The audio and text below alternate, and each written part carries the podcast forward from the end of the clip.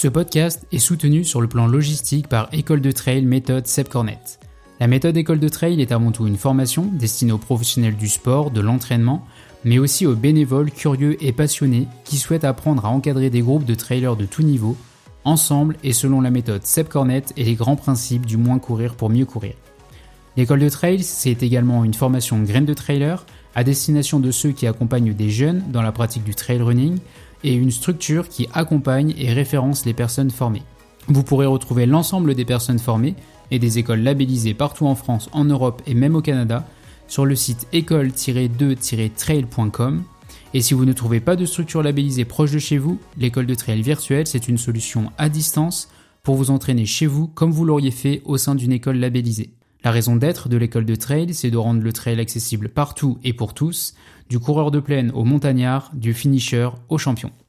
Hey salut Vous écoutez Retour au jeu. Retour au jeu, c'est le podcast au cœur du quotidien de ceux pour lesquels le sport a une grande place, où l'on parle sans tabou du rapport à l'entraînement, la compétition, la performance et de l'interaction entre les trois piliers qui interagissent pour s'épanouir en santé, à savoir être apaisé avec soi-même, être en mouvement dans son corps et avec son corps, et le façonner avec bienveillance à travers nos choix alimentaires.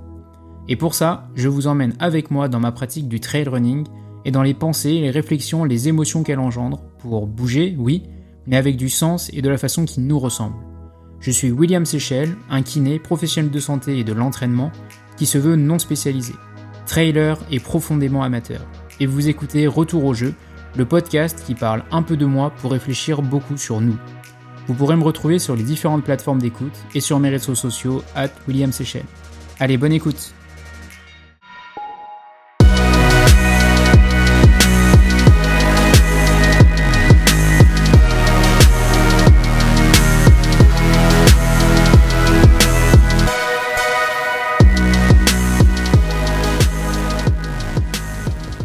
Hey, et eh ben salut à tous et bienvenue dans ce nouvel épisode. Bon, ça fait un petit moment que je suis pas venu sur le podcast, ça fait un petit moment que que je suis pas venu vous parler euh, entre guillemets, mais en même temps, je m'étais euh, juré de ne pas euh, pas me mettre de pression avec ce podcast en disant que j'allais en sortir à une fréquence bien déterminée, etc. De sorte à réellement prendre le micro, si je peux dire, quand j'en ai réellement l'envie, quand j'en ressens réellement le besoin, et pas faire un sujet pour faire un sujet parce que parce qu'il faut faire finalement il faut exister à travers le podcast. Et finalement, on est dans une période là actuellement qui, a été très chargée et qui va l'être d'autant plus dans les prochaines semaines, étant donné que on est maintenant à deux semaines de ce bel objectif qui est la diagonale des fous. Euh, pour petit rappel, c'est euh, c'est vraiment la préparation de cette course et les difficultés que j'ai rencontrées en début de saison qui m'ont vraiment euh, donné envie de faire ce podcast pour partager avec vous, pour échanger avec vous et puis en même temps pour peut-être me m'obliger à ne pas tomber dans certains écueils et puis finalement garder la tête sur les épaules en allant vers vers cette vers cet objectif. Alors on est bien d'accord hein, quand je parle d'objectif euh, comme beaucoup, euh, ça va déjà être de finir, ce sera, sera déjà une belle chose, mais en tout cas, ça va être un, bon moment à vivre et ça va être cool. Et euh, justement, à l'approche de cette course-là, où je vais passer beaucoup d'heures sur les sentiers, je me suis vraiment posé la question de ce qui me motivait à faire cette course, de ce qui me motivait à courir. Et on a déjà fait un, épisode assez long euh, euh, sur la motivation dans le sport, sur les motivations intrinsèques, extrinsèques, etc. Et je m'étais dit que si je m'imposais cette réflexion, ce serait peut-être aussi une bonne façon de tenir euh, dans les coups durs et puis de, dans les moments durs que je vais vivre et puis de, de, vraiment être allé au chercher au plus profond de moi-même dans ces réflexions-là pour vraiment me, me rappeler pourquoi je fais ça, euh, parce que des fois on se posera tous, euh, on se pose tous la question, je pense, euh, dans des moments difficiles, mais pourquoi je fais ça alors que je pourrais être au bord de la plage, etc., à, à, prendre un petit cocktail ou autre chose, et l'endroit s'y prêterait plutôt pas mal. Et, et du coup, j'ai décidé dans ce tout début d'épisode de vous parler un petit peu de moi, euh, de vous parler de mon histoire et de mon rapport au sport, euh, pour finalement, à travers ça, euh, non pas vous parler de moi pour vous parler de moi, mais pour vous montrer que bah, cette réflexion, elle, qui, qui, qui a grandi en moi, et eh ben elle, elle, peut vous concerner, elle concerne énormément de gens et que il y a rien d'exceptionnel dans tout ça. Et peut-être que tu te reconnaîtras dans cette histoire, peut-être que tu reconnaîtras des petites brides, des petites choses qui, que tu peux partager. Peut-être qu'au contraire, tu vas te dire ouais c'est bon, on a déjà entendu ce discours-là et tu aurais le droit. L'idée c'est toujours de d'écouter cela avec euh, bienveillance. Et je me suis longtemps posé cette question de parler de moi euh, de façon approfondie. Et, euh, et puis je me suis dit, après tout, c'est mon podcast. je fais ce que je veux, si je, si je peux le dire. Et en même temps, parce que j'ai eu la chance d'avoir un invité qui, dans les épisodes précédents, là, d'avoir Seb Cornette avec lequel j'ai pu échanger, qui m'a livré beaucoup de lui. Et je me suis dit que, justement, en, parlant de lui, euh, on peut, euh, ou en entendant parler de l'histoire des autres, on peut euh, prendre ce pas de recul et non pas se dire je l'envie ou j'ai envie de vivre ça ou ses, ses motivations sont plus louables que les miennes, etc. Mais juste de s'inspirer de ça parce que chaque jour on a la possibilité de faire des choix pour pour non pas revenir sur le passé, mais au contraire construire le futur. Donc L'idée n'est absolument pas de, de dire, euh, de susciter une certaine admiration ou quoi que ce soit. Euh, ça, je suis bien loin de ça. Mais plutôt de se dire, est-ce que, ça, est-ce que ce, ces, discours peuvent inspirer et puis donner, euh, donner un petit peu envie? Et ben, si c'est le cas, j'aurais déjà gagné beaucoup. Donc, pour rappel, moi, j'étais, enfin, pour rappel, pour lier la petite histoire. moi, j'ai longtemps été un petit garçon très fâché avec le sport, et c'est d'autant plus paradoxal quand on quand on sait euh, l'importance que le sport a dans ma vie aujourd'hui. Et, euh, en fait, euh, pas tant que ça. c'est pas si paradoxal que ça. Et je voudrais vraiment, à travers cet épisode, faire le lien entre l'enfance et, et puis ce qu'on est aujourd'hui. c'est c'est, je pense, euh, le thème qu'on pourrait trouver à cet épisode, c'est de, de parler des enfants, de l'importance du sport chez l'enfant, l'importance des discours qu'on peut avoir euh, auprès des enfants et, euh, et de l'impact que ça peut avoir. Donc ouais, j'étais un petit garçon qui était très fâché avec le sport, qui a longtemps été fâché, qui était plutôt en, en surpoids, qui tournait plutôt bien à l'école et qui aimait bien l'informatique, les jeux vidéo et, et pas trop bouger. Peut-être aussi une façon de se renfermer de se renfermer d'une certaine façon. Bref, on va pas faire de psychanalyse, mais euh, j'ai ouais longtemps été fâché avec le sport. Et euh, ce qui m'a vraiment, euh, ce qui a vraiment commencé à me, à, y donner de l'importance pour moi, c'était que bah, de, de, ce fait, j'étais plutôt très en surpoids quand j'étais quand j'étais petit et comme beaucoup, je me suis mis à faire du sport parce que parce que je ne m'aimais pas, parce que euh, j'avais besoin de changer euh, cette apparence que j'avais et euh, et et puis le sport c'était ce qui semblait quand même être la meilleure solution à ce moment-là. Et donc j'ai commencé à, à, voir mon père qui courait beaucoup, qui qui faisait beaucoup de footing en étant militaire. Et ben on a quand même du sport à signer qui est qui est quand même assez récurrent. Et euh, à le voir courir, hein, bah, j'ai commencé à vouloir aller courir avec lui. Et je me rappelle encore de notre tout premier footing. Et euh, on a partagé ça. J'ai peut-être couru 10, euh, 15 minutes ou 20 minutes, je ne sais pas. Mais, mais c'était un moment dont je me souviens encore aujourd'hui. Et de là, en fait, j'étais tombé dedans. non pas dans le fait d'aimer courir, mais dans le fait d'aimer partager ça avec lui.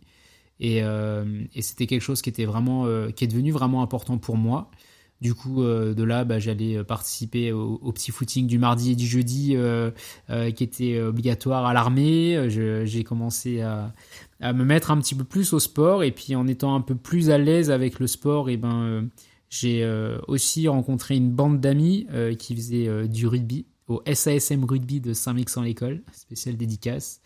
Et on était vraiment une bande de potes qui voulions nous amuser comme ça. Et donc j'ai j'ai mis le pied dans le rugby, j'ai fait toute l'école de rugby, euh, cadet, junior, euh, et puis après j'ai arrêté pour les études, mais euh, c'est vraiment le rugby qui m'a beaucoup aidé à vraiment être régulier, surtout dans la pratique. Et surtout parce que le rugby, c'était un sport où euh, on avait tous notre place. C'est-à-dire que les plus grêles et, euh, et euh, les plus fins et eh ben, pouvaient être des très bons flanqueurs, des très bons plaqueurs, mais en même temps pouvaient être des super ailiers. ceux qui étaient un peu plus costauds comme je l'étais, et eh ben, pouvaient faire de, de, de bons premières lignes. Et en fait, tout le monde avait sa place en termes de morphologie et tout le monde avait un atout à apporter avec l'équipe. Et ça, c'est ce qui a été vraiment une, une révélation pour moi. Mais Bien à travers ça, le sport, ça a été longtemps pour moi aussi à travers l'UNSS, à travers le sport scolaire.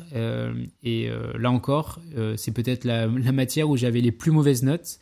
Mais pour autant, j'avais pas des notes catastrophiques parce que bah parce que je voulais pas euh, que ça ait un gros impact sur ma moyenne, donc j'essayais de faire, euh, de faire comme je pouvais. Et j'ai surtout eu la chance euh, de tomber sur des profs de sport qui, qui étaient juste extra. J'en ai parlé un petit peu dans justement l'épisode qu'on a partagé avec Sébastien Cornette. Et, j'ai vraiment eu la chance de faire des belles rencontres à ce moment-là, des personnes qui favorisaient avant tout l'effort avant de favoriser le résultat, qui, euh, où on faisait de l'endurance et où en fait on avait 20 sur 20 si on était capable de, courir 20 minutes sans s'arrêter, peu importe le nombre de kilomètres qu'on avait fait, euh, vu que l'objectif, le thème c'était l'endurance, et ben il n'y avait pas de notion de performance, mais simplement de, de réussir à tenir, euh, et, et, ça j'avais trouvé ça vraiment chouette. Et donc ces profs de sport que j'ai eu en cours, je les ai eu aussi à l'UNSS, j'ai découvert les sports collectifs à travers l'UNSS, à travers le rugby, etc. Et ça a été réellement un plaisir fou euh, que j'ai pris euh, que j'ai pris à travers ça et, c'est de ça euh, c'est de là où, où j'ai vraiment donné une importance régulière à l'activité physique. Je m'en suis un petit peu éloigné comme beaucoup au moment de la première année de médecine, mais j'y suis quand même revenu parce que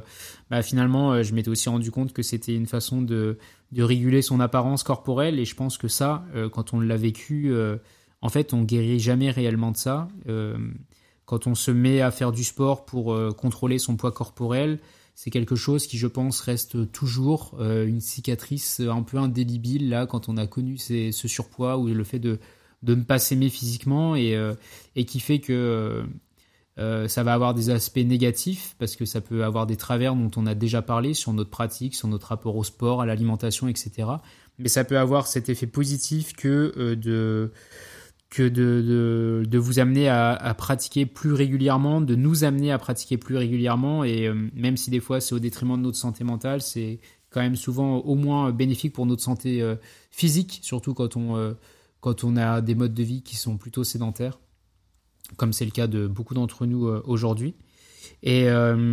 mais pour autant, ce qui a été vraiment le déclencheur, c'est euh, ce petit footing là que j'ai fait pour la première fois euh, avec, euh, avec mon père, ces moments que j'ai partagés et, et surtout les personnes que j'ai rencontrées, ces profs de sport. Et en fait, j'ai envie de, de lancer un message hyper positif dans ce sens-là, en se disant que si vous êtes professionnel du sport, professionnel de santé, ou même si vous êtes des parents, etc., et eh ben, ce que vous allez partager avec vos enfants euh, peut finalement euh, être euh, quelque chose de déterminant dans leur rapport au sport, dans leur, dans leur envie de pratiquer ensuite. le fait de partager ça avec eux, le fait de vous voir pratiquer. longtemps, on a parlé d'éducation par l'exemple, un, un, terme que, que, je, que je fuis parce que je trouve qu'on a trop dans nos sociétés euh, tendance à justement voir à travers les exemples, à travers nos idoles, à travers euh, les influenceurs euh, qu'on peut voir sur les réseaux, sociaux. Mais j'y verrais plutôt une éducation par l'inspiration, où en fait on doit donner envie aux enfants de, de, faire les mêmes choses que nous, mais dès lors qu'on sait que c'est quelque chose de positif, leur donner envie de les faire pour simplement qu'ils puissent vivre ces mêmes moments de plaisir que, vous allez, que vous allez vivre à ces moments-là. Et, et donc ce message d'espoir, il est de dire oui, euh, le moindre petit footing, aussi banal peut, il peut être, le moindre petit tour de vélo, eh ben ça peut avoir un impact majeur et ça peut être cette petite graine qui va faire que plus tard, eh ben on reviendra plus facilement à l'activité physique parce que ça nous rappellera des souvenirs qu'on a pu partager avec telle ou telle personne ou des moments de plaisir qu'on a pu vivre. Et puis le discours qu'on peut avoir, euh, comme l'ont pu l'avoir mes profs de sport par exemple, eh ben c'est des petites graines là aussi qui peuvent avoir euh, euh, sembler être anodins, euh, des petits mots qui peuvent sembler être anodins, mais qui peuvent résonner très très fort encore longtemps. Et, euh, et je remercie encore 100 fois ces profs de sport que j'ai pu rencontrer qui m'ont permis de m'accrocher, qui ont valorisé cet effort et qui qui m'ont fait comprendre que oui, le travail paye à la fois sur le plan professionnel, etc., mais surtout qu'au niveau sportif, eh ben, même si on n'est pas doué de naissance, si on travaille, eh ben, ça va payer soit parce que les efforts vont être récompensés, soit parce que les performances vont s'améliorer, mais d'une façon ou d'une autre, euh, ça va, ça va payer. Donc oui, je leur dis un grand, grand, grand merci encore aujourd'hui. Et puis finalement, pratiquer avec ses enfants, c'est aussi pour soi un bon moment qu'on peut passer. Mais là encore, toujours un, un équilibre perpétuel à trouver entre bah, les les inspirer, mais ne pas les dégoûter du sport, euh, que euh, ça reste euh, un jeu, que ça reste un plaisir, que ça reste quelque chose de ludique. Et là encore, hein, quand je le dis, c'est pas pour faire une leçon, donner une leçon ou quoi que ce soit, mais c'est des choses que moi-même j'essaye de retrouver un équilibre que je j'essaye de, de, chercher avec mes propres enfants, mais qui mais qui a un équilibre qui est difficile à trouver, qui peut être fragile et qui d'autant plus quand le sport a une grande importance dans nos vies, bah peut peut finalement, même avec la meilleure volonté du monde, parfois être dur à trouver. Et, euh, je sais que j'ai moi-même beaucoup de mal à le trouver. Mais dans tous les cas, euh, c'est euh, cette petite graine qu'on va semer à l'enfance, et eh ben ça va réellement avoir un impact à l'âge adulte. Le fait de chercher à inspirer ses enfants, ça va être réellement important. Et la petite histoire a fait que cet objectif majeur que je me suis fixé ensuite de faire la diagonale des fous en 2021,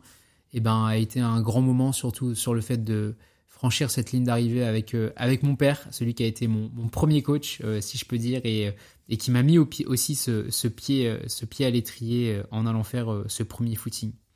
Donc le sport chez les enfants, oui, forcément, c'est quelque chose de primordial, c'est quelque chose qu'on qu'on doit encourager, parce que oui, nos enfants ont perdu... 25% de leur capacité cardio-respiratoire, cardiovasculaire en l'espace de 40 ans. Euh, la situation est, quelque peu dramatique quand on regarde la sédentarité aujourd'hui chez les jeunes, euh, quand on regarde euh, l'impact des écrans aussi sur cette sédentarité, et quand on voit la place du sport à l'école comme elle est aujourd'hui, la place du mouvement tout, simplement dans nos vies aujourd'hui. c'est quelque chose qu'il faut accepter de regarder en face, à mon sens, parce que il y a qu'en le regardant et en le voyant en face qu'on pourra qu'on pourra mettre en avant les solutions pour ça. Et là encore, les solutions, elles sont parfois simples, simplement des déplacements au quotidien à faire, simplement des euh, petites 10 minutes de jeu à faire euh, par-ci par-là avec les enfants, euh, tout simplement les, amener à bouger, à faire tous les types de sports possibles avant 13 ans pour vraiment développer toutes leurs habiletés motrices. Et puis aussi pour, pour que eux-mêmes trouvent ce qui leur plaît le plus, le type d'effort qui leur plaît le plus, et puis pour s'épanouir à travers le sport. Euh, et, c'est réellement quelque chose qui est essentiel aujourd'hui. On parlait tout à l'heure de, euh, de euh, l'éducation par l'exemple. Lorsqu'on dit ça, en fait, on pourrait très vite se rendre compte, bah, il est gentil William, mais à l'écouter, il va être parfait dans son accompagnement de ses enfants, dans l'accompagnement des enfants qu'il entend. en voyant les, photos qu'on peut voir sur les réseaux sociaux, on pourrait se dire telle ou telle personne il est parfait, ou il souhaite mettre en avant euh, les bons côtés de sa vie, etc. Et encore une fois, euh, c'est important de garder en tête que sur les réseaux sociaux, on montre toujours ce qu'on a envie de montrer, et que euh,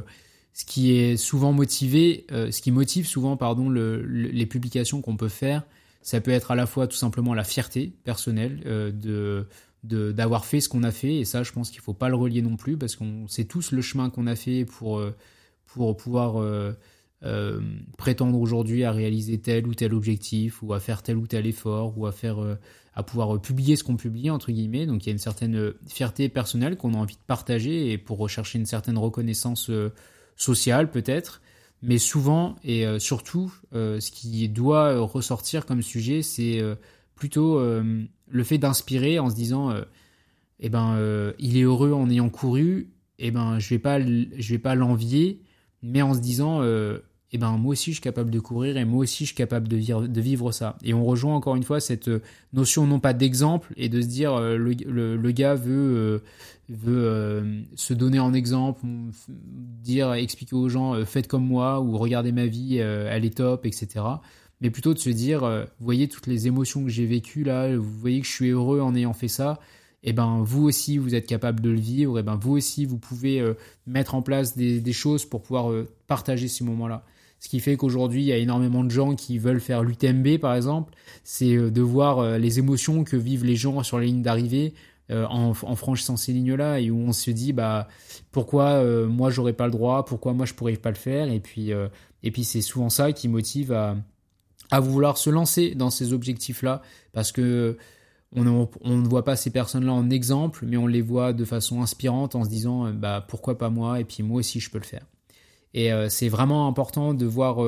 non pas dans, tout ce que vous allez voir, non pas une façon de vous euh, comparer vers le bas, comme on avait pu euh, le voir dans un autre épisode, en se disant, bah, moi, euh, ce que je fais, c'est moins bien, moi, c'est moins louable, etc. Mais plutôt vous comparer vers le haut, et même pas se comparer, même, mais plutôt s'inspirer en se disant, eh ben, je suis capable aussi, je veux aller vivre des émotions semblables, peut-être de façon différente, mais j'ai je, le droit de vivre ça et je peux m'en donner les moyens. Et ça, ça se joue dès la plus, dès la plus tendre enfance, euh, à travers euh, le sport qui va être mis en place euh, chez les jeunes, leur accès à la compétition, parce que la compétition n'est pas quelque chose à, à éviter absolument chez les jeunes dès lors, dès lors qu'il il y a une certaine maturité qui est, qui est installée pour pouvoir se détacher aussi de, cette, de, ce, de, de ce besoin de performance. Mais aussi mais aussi bah finalement ça peut être ce qui va euh, ce qui va créer ces émotions d'avoir un match par exemple qu'on va vouloir gagner ou on va vouloir euh, euh, ensemble avec une équipe par exemple chercher chercher une victoire. Et eh ben la compétition peut permettre de vivre ça et peut permettre de tenir le challenge beaucoup plus beaucoup plus facilement et de façon beaucoup plus décuplée parfois que lorsque les choses sont faites sans enjeu par exemple. Donc Ouais, euh, cette euh, histoire, cette euh, histoire avec le sport, cet enfant, ça fait probablement ce qui ce rapport que j'ai au sport aujourd'hui, à la fois par rapport à, à, ce qui m'a amené à pratiquer initialement au tout début, mais aussi par rapport à ce que ça m'a permis de vivre étant enfant et qui m'a ensuite suivi tout le, tout le long. Et pourquoi je vous raconte tout ça? Bah, Tout simplement parce que vous allez pouvoir faire le lien avec votre propre histoire et puis euh, à vous dire bah est-ce que euh, moi au contraire j'ai des choses qui m'ont fâché avec le sport et avec lequel je me suis jamais réellement euh, réconcilié est-ce qu'il n'y aurait pas un moyen de se réconcilier avec ça? Ou alors au contraire est-ce que est-ce que je suis en plein dedans aussi? Et puis de le savoir ça permet là encore de de tenir dans les dans les moments qui vont être difficiles. Toujours penser à ce chemin qui a été parcouru et qui va vous permettre en y repensant en se le remémorant qui peut permettre de tenir dans les moments difficiles et euh, clairement, c'est ce que je recherche aussi, moi, euh, à travers euh, ces différentes réflexions que j'ai eues ces dernières semaines. À l'approche de cette course, le Grand Raid de la Réunion, et je voudrais vous en parler un petit peu pour finir cet épisode. finalement, ce Grand Raid, pourquoi la Réunion? Bah Parce que j'ai ses origines réunionnaises, là, j'ai les origines réunionnaises de, de mon père, qui, je pense bah, est très proche de, de, des raisons pour lesquelles j'ai voulu faire cette course. Euh, et finalement, cette, euh, peut-être qu'aujourd'hui encore, en faisant cette course-là, euh, en la finissant, en sachant qu'ils vont, qu'ils vont être à l'arrivée de la course, etc., en sachant que c'est aussi faire le lien avec ses origines-là, et ben finalement, c'est peut-être aussi une sorte, une façon de de revivre encore un petit peu ces émotions que j'ai pu vivre euh, ce tout premier jour euh, où je suis allé courir euh, avec, avec lui. Et, et ça, c'est mon histoire à moi, elle m'appartient, et je vous la partage là pour que vous puissiez, vous, retrouver votre histoire et puis ce, qui vous, ce qui va vous, vous aider sur vos gros objectifs et peut-être même sur le grand raid si vous y serez. Donc le grand raid, ouais, c'est c'est ça, c'est tout ce dont euh, je vous ai déjà parlé euh, dans un précédent épisode. Et puis euh, là, en, en, ce moment, je me réveille avec le son des, le chant des coqs. Et ben, pour moi, les coqs aujourd'hui me font penser à Mafat. c'est quand vous êtes en train de courir dans Mafat ou quand vous approchez de Silaos et que le jour commence à se lever, que vous entendez les coqs. Là, c'est la bonne nouvelle parce que c'est ce qui vous fait dire que vous quittez la nuit, que le jour va pas tarder à se lever. Et quand vous êtes sur des sur des courses majeures comme ça ou des événements longs, eh ben vous perdez un petit peu la notion du temps. Vous pouvez parfois trouver la nuit longue, surtout sur une course euh, comme la, diagonale des fous où on part à 21h, donc on passe une première nuit entière dehors. Et eh ben entendre le chant du coq euh, dans Silaos, peut-être que parmi vous il y en a qui l'ont déjà vécu, ou alors sur le Bourbon l'année dernière, entendre le chant des coqs euh, quand j'arrive dans le cirque de Mafat, c'est de se dire tiens, on approche d'un village déjà, donc qui dit village dit peut-être ravitaillement. Là, je me rappelle du, euh, ça devait être l'arrivée sur euh, Marla ou sur la Nouvelle, je sais plus, et euh, on entend le chant des coqs, donc on se dit tiens, on approche d'un village. Et puis c'est de se dire tiens, les coqs, il fait encore tout noir, les coqs commencent à chanter, c'est que c'est que le jour va bientôt se lever. Et là, c'est de se dire la nuit est derrière nous le, jour est devant nous, une nouvelle journée qui commence et, c'est quelque chose que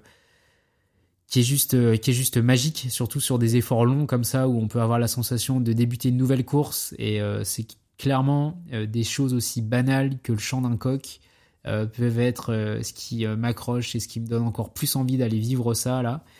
Et je vous en parle avec beaucoup d'émotion parce que je pense que c'est un des derniers épisodes que je vais faire là avant, avant cette course parce que après on sera trop proche et je pense que j'aurai besoin de, de me mettre dans autre chose. Mais, mais cette course, elle est magique. je souhaite à n'importe qui de la vivre et ce qui la rend magique, c'est tout simplement le petit caillou sur lequel elle se passe. Elle se déroule et je vous avais parlé la dernière fois du départ, euh, de la course, de l'ambiance qu'il pouvait y avoir euh, au départ de cette course. Euh, je vous avais parlé de des, des, des 4x4 avec de la musique à fond qu'on va croiser sur le parcours, etc. Du, du des ravitaillements avec du rougail saucisse. Là, ce que je veux vous partager, c'est clairement ces petits moments de solitude que vous allez passer pendant la nuit là euh, où vous allez rien entendre à part des, parfois des petites bêtes là par-ci par-là. Vous allez entendre bouger dans les buissons sans trop savoir ce que c'est, mais vous allez être tout seul dans la nuit. Et puis euh, parfois c'est simplement euh, juste la lumière de votre frontale qui va vous permettre de garder le sentier. Et puis comme souvent sur les courses, et puis ce chant du coq là qui vous permet de vous raccrocher à quelque chose de réel. Et puis et puis juste derrière, ben les villages que vous allez traverser, euh, des villages où les voitures ne peuvent pas accéder, où les ravitaillements se font uniquement par hélicoptère, où, euh, où vous avez vraiment la sensation d'être dans un autre monde, et où les paysages sont juste somptueux, et où, euh, et où pour autant bah, vous arrivez à croiser des personnes qui sont là pour vous encourager, pour vivre ça avec vous. Un dernier, un dernier partage que je voulais vous faire, c'est sur le Grand Raid 2021. Euh, un moment où euh, je, crois que je remontais vers le col des bœufs et euh, je double une équipe de joëlettes. donc c'est des personnes qui portent des joëlettes avec des personnes handicapées dedans,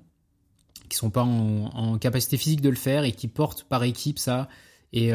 c'est réellement une expérience à vivre dans le sens où vous les croisez, vous les doublez, ils sont en train de chanter, en train de se relayer, etc et vous passez à côté, ils vous souhaitent euh, bravo, ils vous disent bravo, bon courage, etc. Alors que vous avez juste à vous arrêter,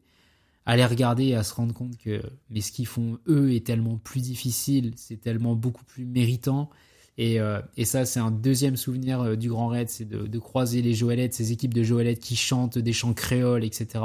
Et ça, c'est réellement quelque chose à vivre. Et, euh, et puis l'arrivée à la redoute, mais ça, je préférerais vous en parler je préférerais vous en parler dans un autre épisode euh, qui aura lieu peut-être après la course si tout se passe bien euh, pour moi. Euh, donc voilà, aujourd'hui un, un, sujet où je voulais vraiment vous parler de, de moi, pour vous parler de mes motivations, pour vous permettre de faire le lien avec les vôtres, pour savoir à quoi on s'accroche, en profiter pour vous parler de l'importance de l'activité physique chez les jeunes, du sport chez les jeunes, et puis c'est une façon pour moi aussi de faire euh, une dédicace à une personne que j'ai pu rencontrer en formation, euh, qui s'appelle Pascal Balducci, qui nous a quitté récemment et qui, euh, qui a beaucoup œuvré,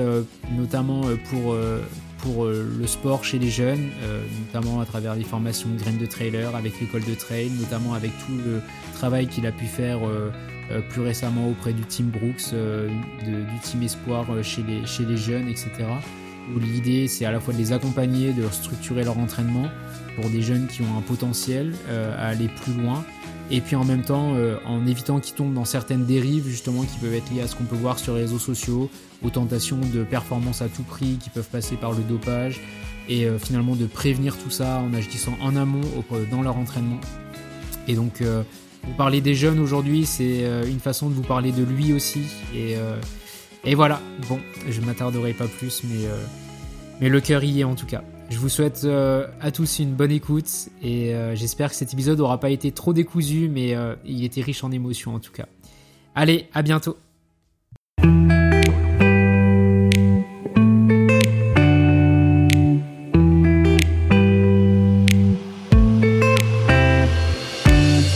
Si ce podcast vous plaît,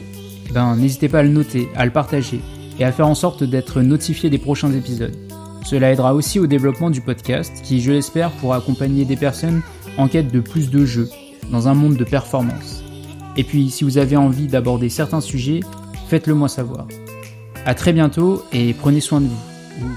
Prenez soin de vos corps de sorte à ce que vos âmes aient envie d'y habiter. Allez, à bientôt.